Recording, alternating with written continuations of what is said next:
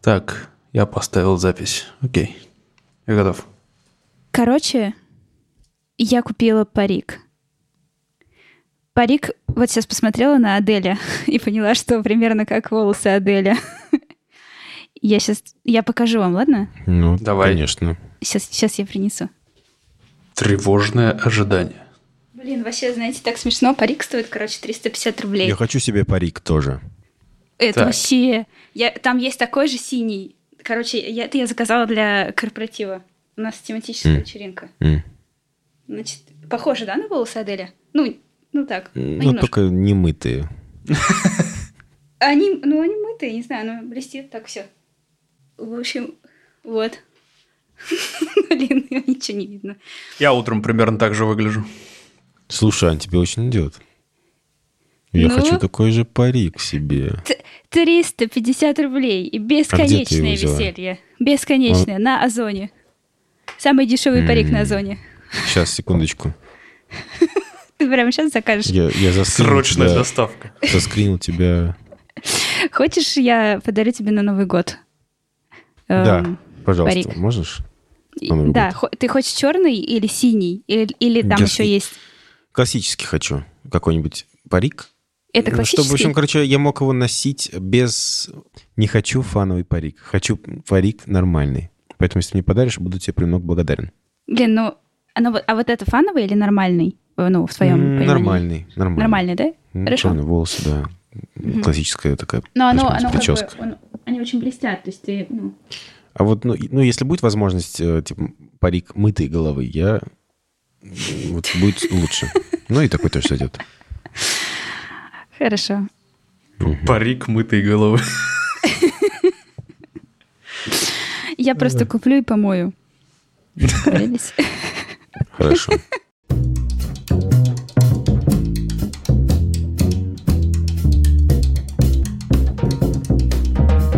Всем привет! Это подкаст Хоба.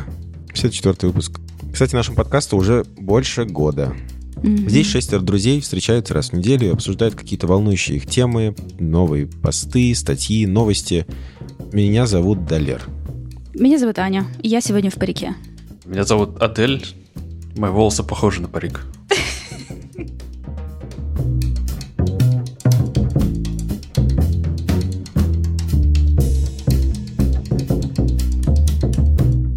Прежде чем начнем, хочу порекомендовать э, одну вакансию. Э, Вакансия менеджера продуктов в студию Артемия Лебедева. В описании подкаста будет ссылка на нее, вы там сможете прочитать все подробно и откликнуться. Но э, расскажу вкратце, что за вакансия, кого ищет. Студия ищет человека, который будет заниматься развитием ее собственных продуктов. И нужен человек, который умеет, э, имеет опыт развития массовых интернет-продуктов, понимает вообще, как они устроены с точки зрения монетизации, трафика, умеет строить гипотезы на, на основании каких-то данных и целей бизнеса, э, понимает все вот эти вот КАКи, АРПУ, МРР, ЛТВ, ретеншн, churn rate и прочее, и владеет э, аналитическими инструментами. Какие у студии есть продукты? Ну, самый известный, это, конечно же, Николай Иронов. Это нейродизайнер, который работает как, как сервис. То есть вы туда вводите какое-то описание вашего бизнеса, выбираете какие-то настройки, и он вам выдает э, дизайн, логотип, который можно, который можно уже применять у себя в бизнесе. И вот как раз э, несколько месяцев назад мы сделали анонс на сайте студии в профиле Николая Иронова, потому что это сотрудник студии, по сути. Э, Выложили туда все работы, которые были сделаны для клиентов этого сервиса. И там, на секундочку, больше тысячи их уже, мне кажется, уже до полутора тысяч дошло. Это все реальные, э, все реальные э, клиенты, и они используют эти логотипы, и там есть примеры использования, то есть упаковки каких-то продуктов, логотипы на сайтах, заставки для Ютуба. В общем, э, реальный продукт, который прям приносит пользу. И второй инструмент — это Intranetus. Это э, инструмент для командной работы. То есть чат, таск-менеджер, э, видео, инструмент для видеосозвонов и хранилище мыслей. Все в одном э, инструменте. Очень прикольная, удобная штука. И вот, собственно, одним из этих двух продуктов э, вам и предстоит заниматься. Очень интересно. Я знаю это не понаслышке, потому что я какое-то время работал в команде Иронова. замечательные коллеги вам э, попадутся, дизайнеры, технологи, арт-директора и менеджеры, и очень интересные задачи, которые вам э, предстоит решать. В общем, я горячо рекомендую. Ссылка будет в описании. А также в описании будет еще, кстати, подкаст, который мы делали с арт-директором и с одним из разработчиков Иронова, Сережей Куликовичем и Ромой Косовичевым. Э, мы в Хабар Special брали у них интервью и расспрашивали вообще, что за Иронов, как он работает, что это такое. Ссылка тоже будет в описании, почитайте. Там будет и подкаст, и расшифровка на Хабре.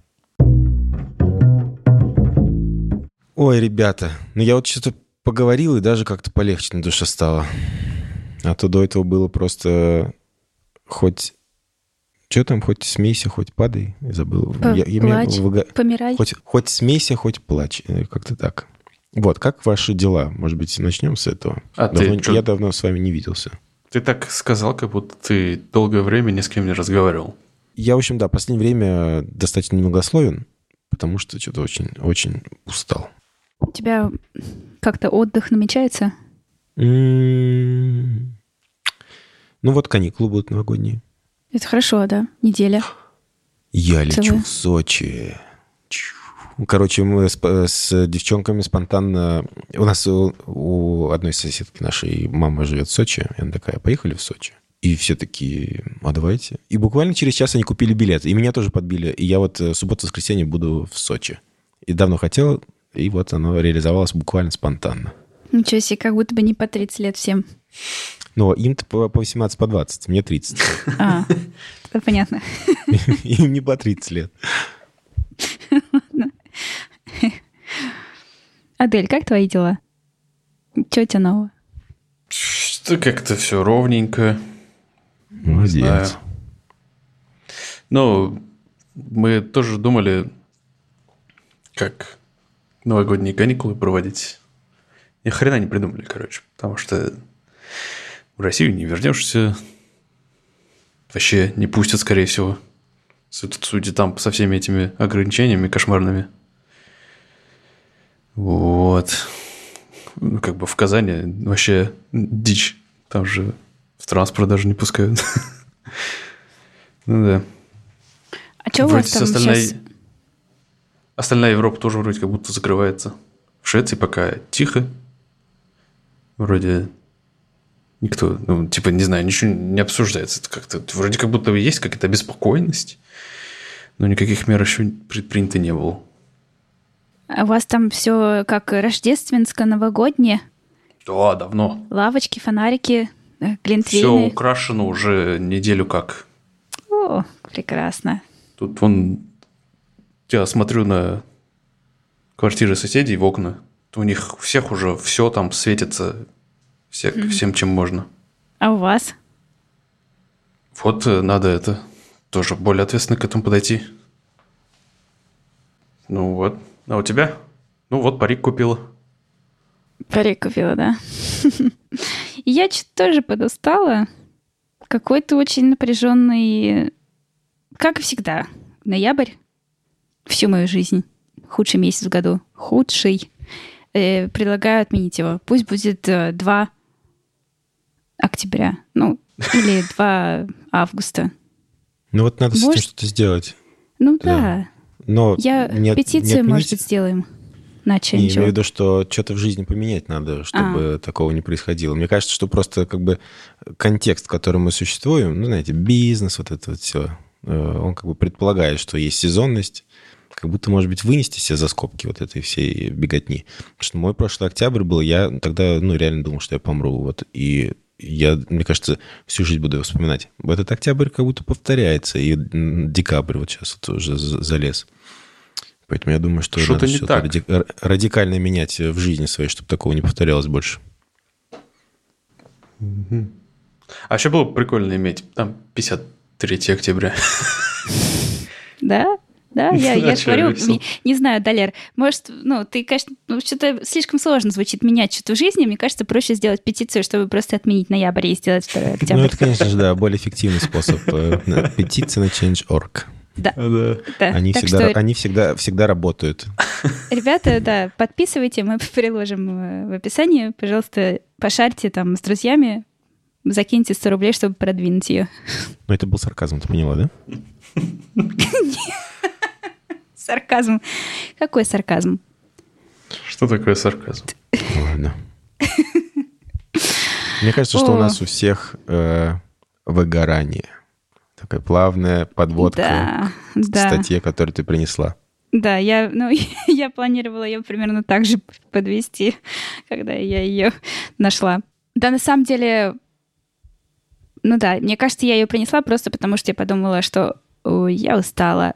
И глаз зацепился за статью о том, что все устали. Я такая, давайте об этом поговорим. Короче, на remind'ер очередная статья про выгорание. В статье говорится, что раньше как было? Когда ты не вовлечен в то, что ты делаешь на работе, когда у тебя низкая вовлеченность, тогда ты э, быстрее выгораешь и меньше чувствуешь там удовлетворение от того, что ты делаешь. Короче, если тебе не нравится, да, на работе, и ты там работаешь, то ты выгораешь очень быстро. Вот такое, такое простое правило. А э, в статье говорят о том, что так было в основном до пандемии. И какое-то есть интересное наблюдение о том, что после пандемии, вот сейчас, все поменялось. И почему-то на удаленке, э, если вовлеченность высокая, то и выгорают тоже чаще. То есть если там вам все на работе нравится и вообще ну, интересные задачи и много работы, то это не гарантирует, что вы не выгорите. Наоборот, есть связка такая, что чем больше ты вовлечен в работу, тем быстрее ты тоже выгораешь. Дальше там есть пять разных каких-то правил. Э, Даже не правил, я бы сказала, что это просто какие-то тезисы из э, разных других э, исследовательских работ, из философских каких-то работ о том, даже не знаю, даже не о том, как справляться с выгоранием, а о том просто, мне кажется, как жить. Потому что там какие-то базовые штуки, вроде того, что у нас сейчас очень низкая концентрация из-за большого количества информации вокруг, и поэтому хорошо бы научиться концентрироваться. Ну, то есть, если вы работаете, то нужно выделить себе время, в котором вы только работаете, а не делаете там параллельно кучу всего остального. А, о том, что э, важно быть уязвимым, о том, что нужна какая-то компания, с кем вы этот весь путь проходите. Короче, какие-то очень базовые такие правила. Но я бы, наверное, хотела поговорить с вами о том, как вы себя чувствуете? Ну, мы как-то уже затронули эту тему в начале, да? Но как вы себя чувствуете по отношению к работе? И вот еще что я хотела вас спросить. Как вы справляетесь с э, ноябрем? с тем, если, если у вас какие-то такие штуки, которые вам могут быстро дать сил, ну, то есть прогулки, да, ну, или не знаю, чтение книжки, или, в общем, есть какие-то вот такие вещи, которые вы знаете, что вот когда сил нет, надо мне там запереться одному, не знаю, в комнате, полежать в ванне, такую там, не знаю, сделать маску, пойти погулять, почитать книжку в кафе, и, наверное, это мне чуть-чуть, но поможет. Такие вот экстренная помощь. Слушай, я не думаю, что я хочу отвечать на этот вопрос, потому что, ну, я буду звучать очень депрессивно, э, слезы слушателям нам не нужны. Э, И могу лишь сказать, что, возможно, мне, если отвечать прям вот точно на твой вопрос, э, таких способов у меня нет, потому что все методы, которые я могу применить, они не помогают в долгосрочной перспективе сейчас. То есть мне нужны какие-то более радикальные перемены для того, чтобы из этого состояния выйти. Э, Но если представить, что я как бы в том состоянии, когда мне достаточно будет просто каких-то, какие-то штуки такие применять, и они мне будут помогать, и я как бы такой бодрячком снова рвусь в бой, то, наверное, это занятие музыкой, потому что я очень э, замечаю благотворное влияние музыки, процесса э, музицирования на меня. И вот у меня есть пианино, к счастью, сейчас в квартире, я на нем играю на гитаре. Мне очень помогает. Прогулки, конечно же, помогают. Э, Я думаю, что стоит заниматься спортом. Вот, э, к сожалению, это замкнутый круг. Ты как бы работаешь больше, не успеваешь заниматься спортом, и жизнь ухудшается. Хотя, мне кажется, если бы я занимался спортом, то все было бы гораздо лучше. Вот я надеюсь, что я смогу снова заниматься скалолазанием. Там вот э, через недельку э, планирую вернуться. Еще, конечно же, меня прям, ну, для меня опора — это мой дом сейчас и мои подруги, с которыми я живу. Эм, вот это прям то, что мне очень много сил придает. Может быть, как раз это вот одно из самых, наверное, как бы радикальных средств, которые вот мне прям в долгосрочной перспективе действительно, может быть, меня э, вручают. Вот, как-то так. Люто плюсую, да, за спорт. Я прям, ну, чувствую, что если бы я не ходила на спорт. Ну, нет, не так. Я чувствую, что вот когда я иду на тренировку, например, я иду в состоянии, что ну просто сейчас можно повеситься дома на шторе, а когда выхожу из тренировки, я такая просто как одуванчик иду, и так хорошо мне, но у меня такое, у меня очень интенсивная э, кардиотренировка, в которой ты просто там убираешь в середине, в конце и в начале, но зато, когда выходишь, чувствуешь, что вот прям, ну, в общем, где-то час-два после этого я прям прекрасно себя чувствую, прекрасно. Адель, расскажи, как у тебя? Есть у тебя какие-нибудь э, штуки такие, которые тебе помогают? Нет, ни хрена не помогает. Все. Все. Хочу еще сказать, мне ничего не помогает. А Я пытался заниматься спортом, мне лень. Я пытался... Э, ну, ладно, ладно, я не занимался музыкой здесь, но я занимался музыкой раньше. Ну, да, прикольно, помогает. Единственное, что, может быть, помогает, это когда есть какая-нибудь интересная видеоигра. Mm. Но с ними есть такая проблема, что они кончаются, и новую интересную видеоигру найти очень тяжело. Не знаю даже. Очень ситуативный.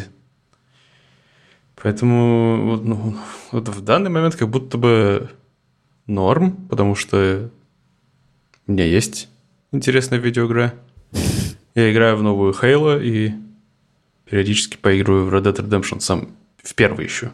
Потому что я в него никогда не играл. Ну вот, но, но так-то, да, вообще согласен с общей тенденцией того, что как-то октябрь, ноябрь и потенциально декабрь – это самые херовые месяцы в году.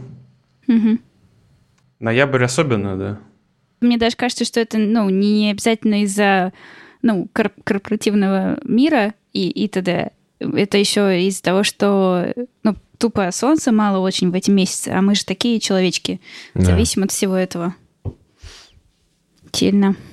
Э, игры, кстати, да, вот я, у меня нету игр никаких э, пока что, но я в них как будто вижу тоже э, спасение некоторое, потому что я когда-то мне дали на недельку погонять PlayStation, я в нем играл в GTA 5. Это такой уровень эскапизма, что я прям чувствую, как будто бы я на неделю в отпуск сгонял. Ну да. Э, у меня есть в телефоне заметка прямо с типа я, ну, со, с ресурсными штуками, эм, потому что я когда-то когда-то, в общем, села и стала думать о том, что вот какие-то мои активности, они забирают у меня силы, даже если они мне приятны, а какие-то э, активности, наоборот, как будто бы, ну, восполняют силы. Вот, и, может быть, если их всех записать, то можно будет этим как-то управлять своими силами. Но, ну, то есть у меня такой, на самом деле, простой там список э, из всяких таких простых вещей, вот. Э, но правда, да, он работает, э, ну, в общем, никогда совсем тяжело. Он работает скорее, наверное, если постоянно что-то такое делать, да, то есть, не знаю, я вот сегодня тоже шла и думала о том, как бы так сделать, чтобы в следующем ноябре не умирать. Я так, мне кажется, думаю каждый год, чтобы такого придумать на следующий год, чтобы все было хорошо. Поэтому сейчас я сегодня поставила себе в календарь напоминание на сентябрь подумать про ноябрь. То есть, в общем, чтобы запланировать, может, отпуск какой, не отпуск, не знаю, короче, чтобы сделать это прямо вот э, в начале осени. И подумала еще о том, что, может быть, выделять себе на неделе день, в который ты ничего не делаешь. Потом подумала, блин, ну это сложно. Каждый день нужно что-то делать. И остановилась на этом. Но я купила себе парик. Надеюсь, ты, Даляр, будешь присутствовать на следующей записи подкаста, потому что интересно будет посмотреть, повлияет ли на тебя как-нибудь вот эта спонтанная поездка в Сочи. Да, давай. Потому что я... спонтан... спонтанные вещи, они же тем и хороши, что они э, внезапные такие, к ним не подготовишься, и они наибольший, наверное, такой вот заряд какой-то могут предоставить потенциально. Да и потом Сочи, там горы, там море.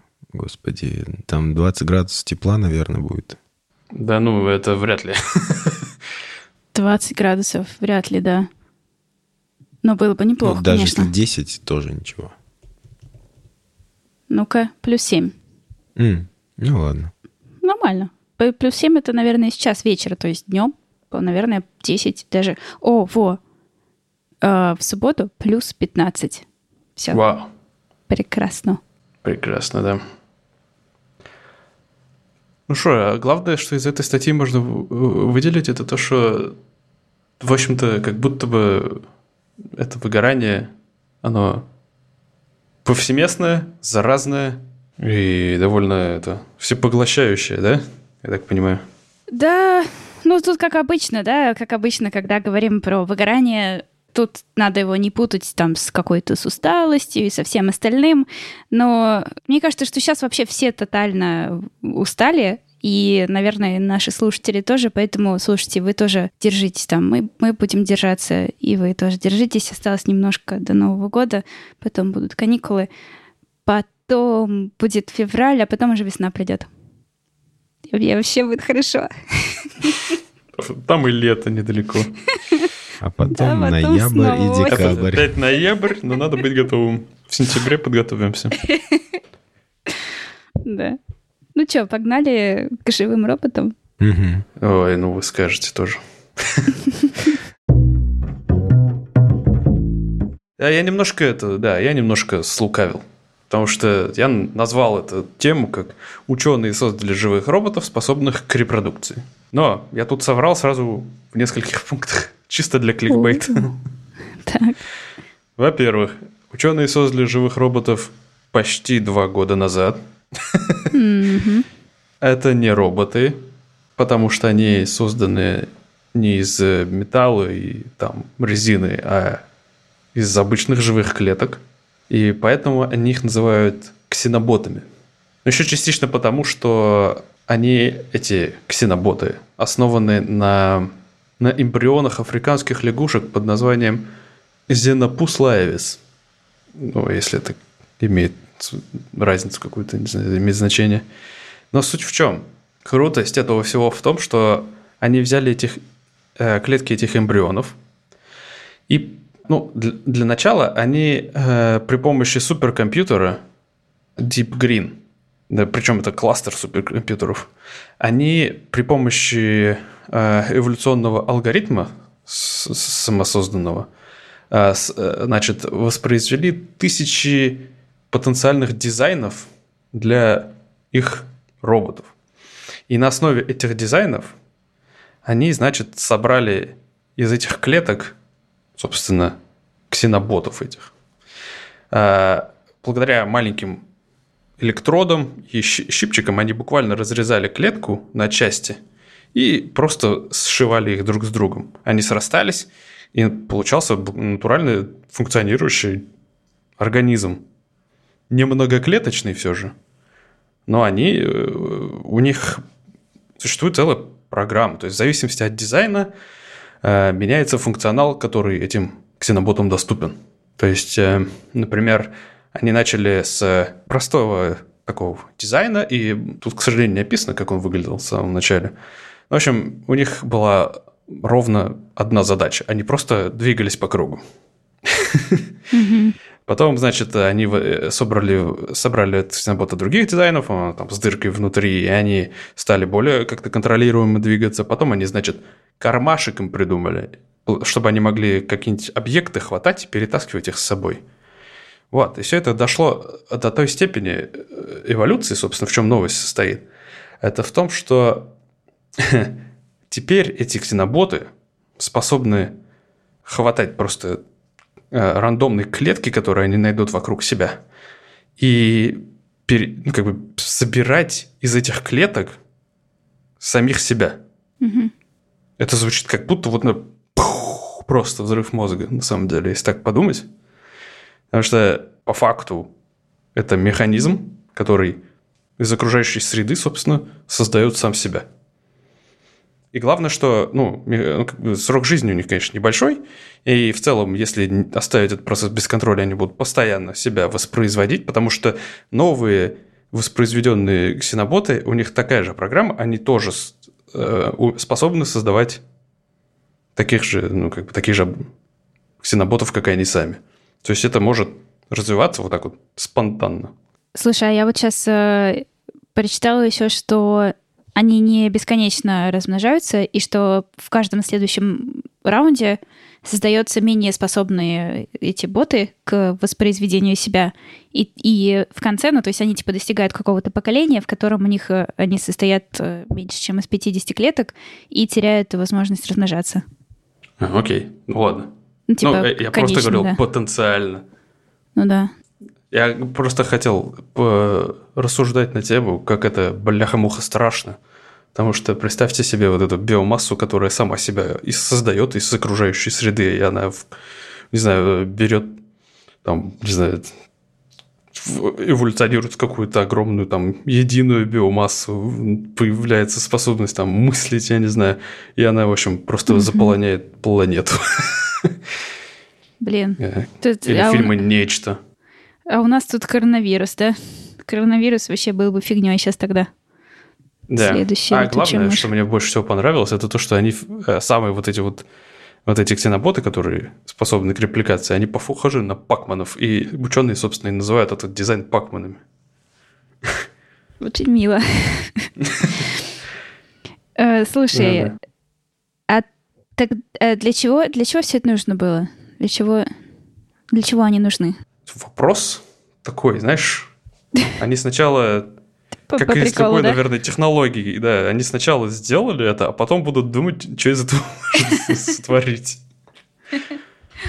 Не, ну на самом деле это же открывает просто какой-то невероятный простор для возможностей, потому что, ну, представь, например, что из этого будут, как вот в, в- в э, фантастических фильмах из 90-х, да, эти наноботы будут в твоем организме там бороться с болезнями, там растворять опухоли, грубо говоря, я не знаю, в- восстанавливать тебе органы прямо у тебя внутри, выращивать их, ну не знаю.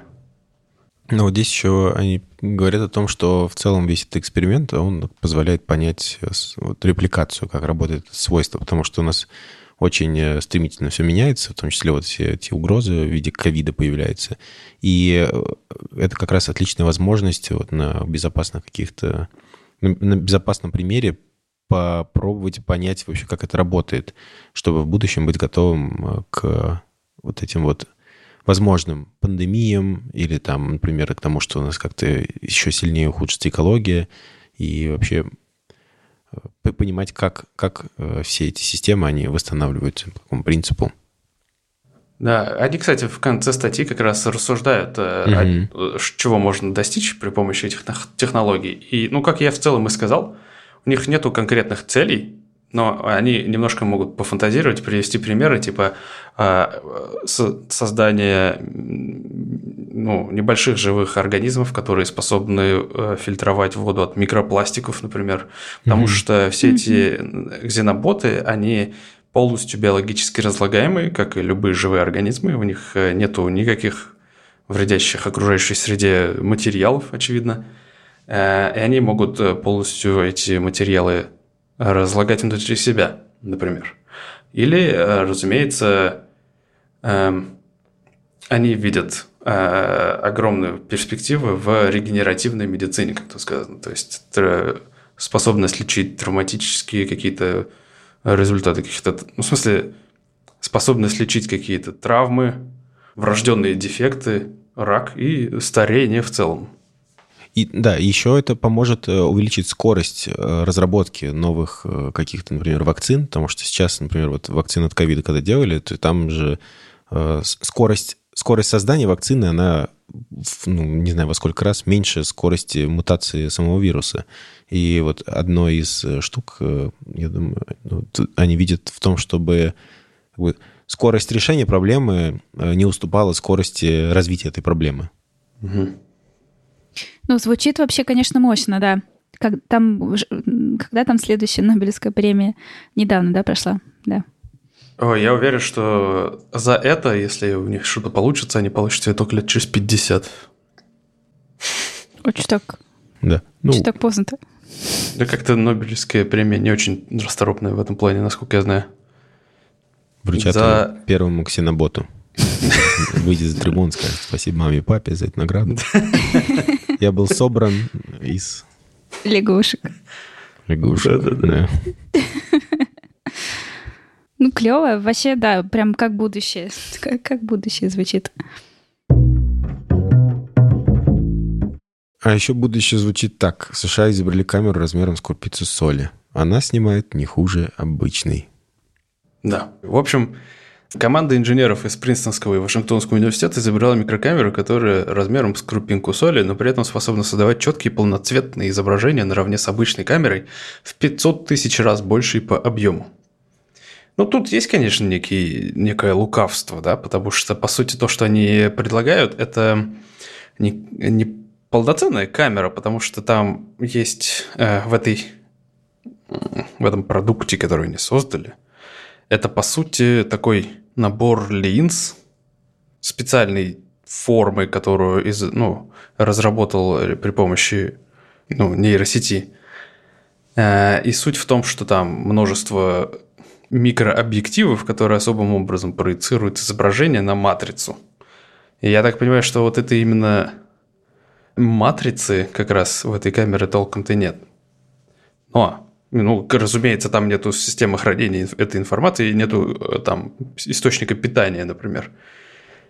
Но все равно э, эта камера, ее практически не видно. Я не знаю, про крупицу соли, мне кажется, это сильно сказано. Я бы сказал, что она с рисинку размером где-то. Ну, э, на фотке она прям Или с гречку. побольше даже. Ну, тьфу, поме- поменьше. На фотке она как э, такая крупица, только большая. Да, она крупная такая. Как Морская крупная, соль. да. Да-да-да. да. Вот, а, как э, в статье отмечено, подобные микрокамеры на самом деле и раньше были созданы. Просто это первое, в которой изображение не всратое. Там наконец-то можно разобрать, что это вообще, что она снимает. И особенность этой микрокамеры в том, что она не использует какие-то стеклянные или пластиковые линзы, как тут сказано, а использует так называемую метаповерхность, которую изготавливают так же, как и компьютерные чипы. Ну, в общем, грубо говоря, весь корпус этой камеры – это линза, в которой стоит из 1,6 миллиона цилиндрических столбиков, каждый из которых имеет размер вируса иммунодефицита человека. Ну, звучит впечатляюще. В общем, эти столбики как раз из своей специальной конструкции, которая была разработана при помощи нейросети, они стоят под разным углом, разного размера, и, в общем, они улавливают и преломляют свет особенным образом, а нейросети за это- после этого уже формируют из этих данных изображение. Ну, не знаю. Мгм. Пишут, что использовать будут, э, ну, будут, мо- можно как раз тоже в медицине, в эндоскопии. Наверное, гораздо удобнее глотать крупицу соли, чем что там. Было бы Кусают. замечательно вообще. Блин, никогда не делала эндоскопию. Ну, что ж. В целом, на самом деле, во второй раз уже не так. ФГДС это то же самое? Что такое ФДГС? Ф... Ф... ФГДС. В общем, это когда огромную такую ш- огромный шланг тебе в глотку запихивают. Гастроскопия, гастроскопия. да? Гастроэндоскопия, Да, наверное. да. Это вот оно. Да, да, да. В общем, да, один раз я через это проходил. Врагу не пожелаешь. Мгм. Главное дышать. Это это тяжелее всего, наверное. Ой, что-то мутно стало. Ой, вспомнил просто. Ну ничего, все, все, успокойся. Теперь, теперь только крупинка соли. Ну, или рисинка. Теперь все будет нормально. Который будет... А как она, как она пойдет? Ее, наверное, к шлангу приделают. Здоровенным. Чё, Сама там, что ли, на автопилоте туда-обратно? А, хотя там можно Ее бы, наноботы. знаешь, Наноботы ее Да. понесут. Там ниже кармашек Точно, есть. пакманы с кармашком. Надо, это ник в. Твиттере такой. Нанобок с кармашком. Вот зачем кармашек. Все, прекрасно мы выяснили. Окей. А, еще представьте, простор вообще, который открывается для там шпионов, типа Джеймса Мгм. Бонда. Надо еще микро... ми- микро-микрофон. Блин, да. Интересно, интересно, есть вообще такие шпионы, как в фильмах? Такие вот, Конечно. со Ну, а вот такие, этим. как Джейм Бо- Джеймс Бонд, мне кажется, нет. Но шпионы есть, конечно. А смотря из каких фильмов, да? Если шпион выйди вон, Не, ну да, ну типа вот Такие есть. Джеймс, Джеймс Бонд или кто там эти Хи- Хитман, да? Или как там их? кто это киллер? А, агент Арчер? Может, Остин Пауэрс? Ну что, как, как, что, как, как бы нам подвести? Как думаете, слушают Смотрели ли последнего шпионы? Бонда? Это, кстати... Нет, Что, серьезно? да. Я и предпоследнего, по-моему, не смотрела. Короче, я что-то ничего не смотрела с Крейгом, кажется. Их уже, Да ладно. кажется, много вышло, да? Прикинь, да? По-моему, нет. Хм. Хм. Ну ладно. Ну, в общем, ты на самом деле немного потерял. А ты да? Я могу зато... Тысячу лет назад с э, этим Пирсом Бросманом. Серьезно? Тоже не смотрел ничего с Крейгом? М-м. Во, вы даете. Ну ладно. Блин. Я как-то посмотрел всех, ну, почти всех Бондов.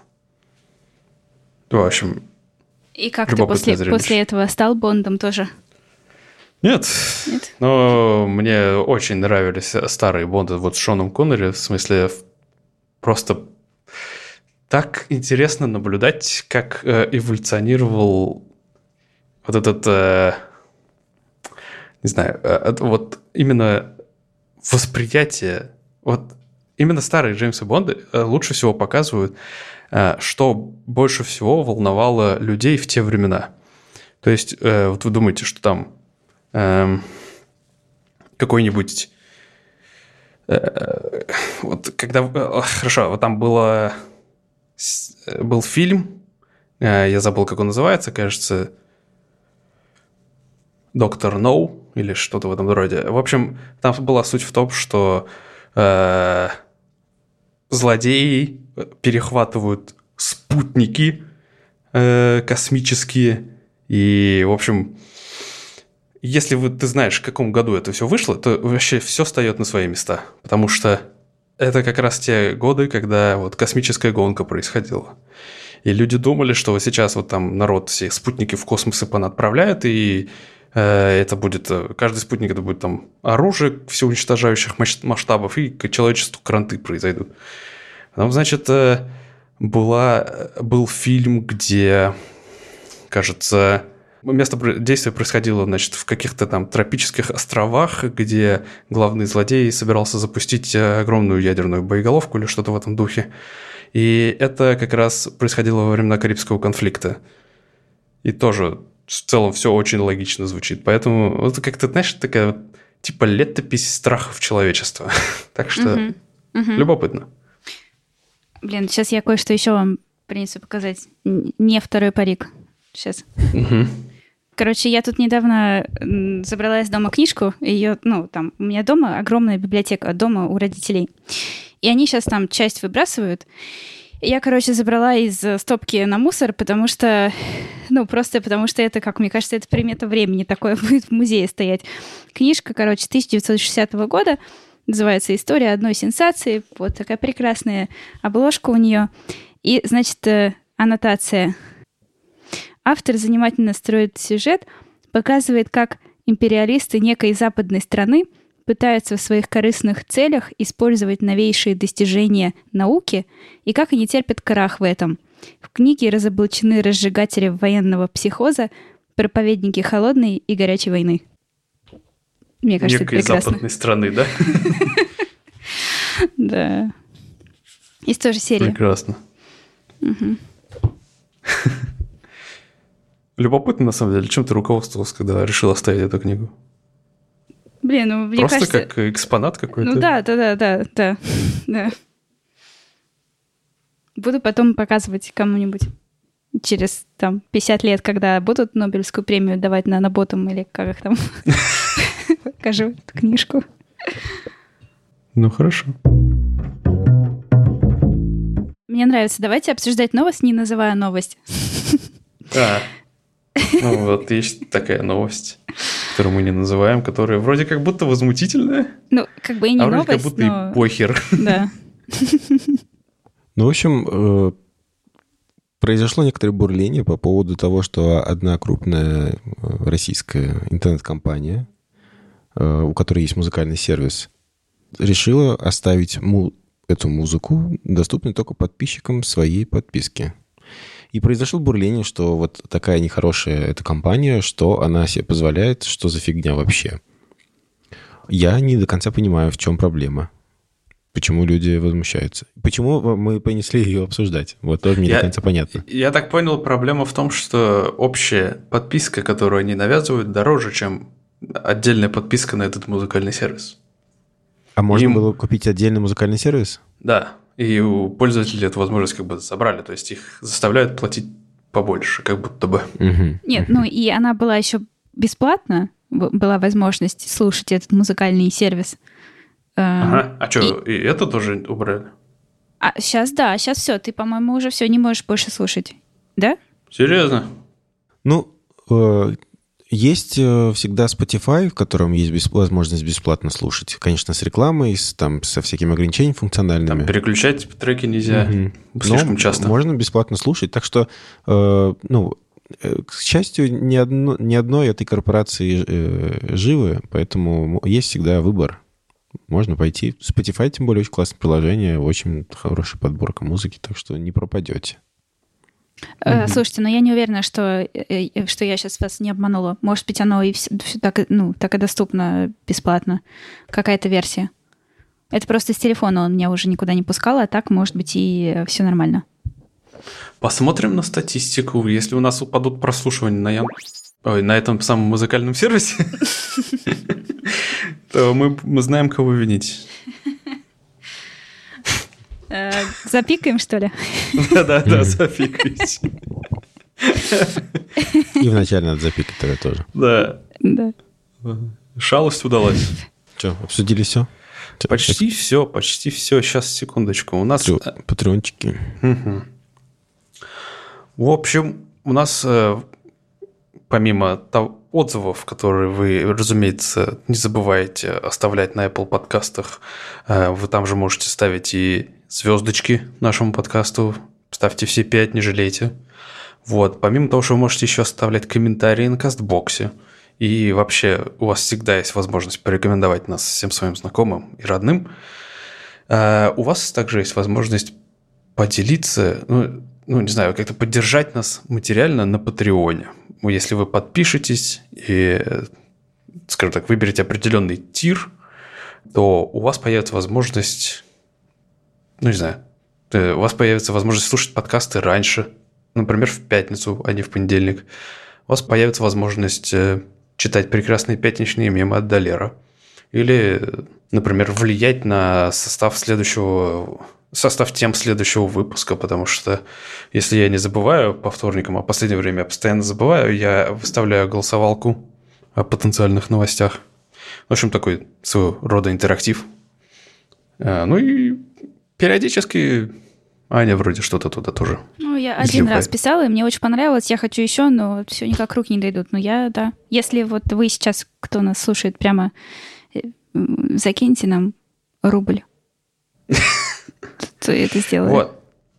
А чтобы поддержать эту всю движуху, у нас есть небольшая такая традиция, в которой я зачитываю наших патреонов, ну, как бы, вслух на скорость.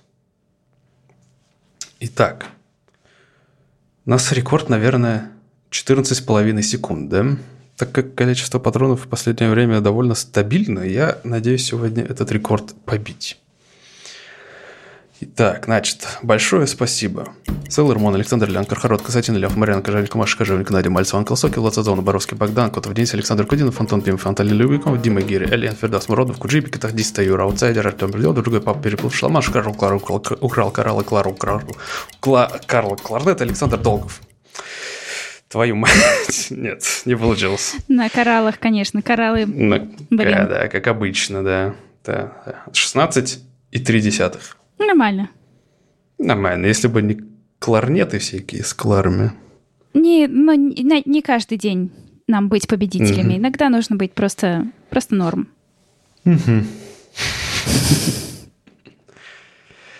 Ох, Иногда нужно быть просто норм.